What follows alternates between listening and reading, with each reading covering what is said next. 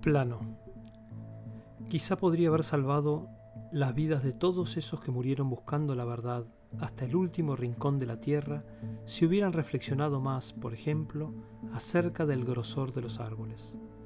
Pero esas gentes tenían, como todas, la necesidad de ver las cosas con sus propios ojos que se habían de comer los peces.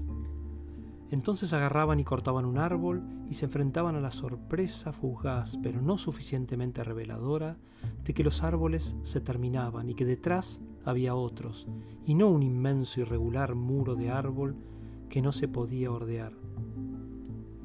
Y con la madera hacían carretas para llegar al mar, y a la orilla del mar construían lanchas y hasta botes de buen tamaño.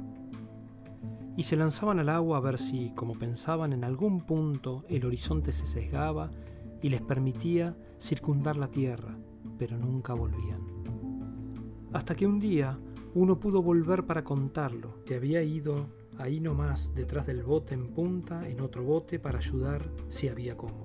Que navegaron por muchísimo tiempo, que cubrieron incontables ciclos de ápices, ápices y ápices, ápices y ápices, y que cuando iban a abandonar la empresa llegaron por fin al fin de la tierra, que no se dieron cuenta hasta que el bote en punta ya estaba ahí, literalmente a un ápice del abismo, y que uno de los hombres del bote, que desaparecía en picada, iba corriendo en dirección contraria al abismo y que alcanzó a decir desde la popa viera asomar una cola llena de escamas y de que aquel hombre se convirtiera él mismo en nada sino un ápice?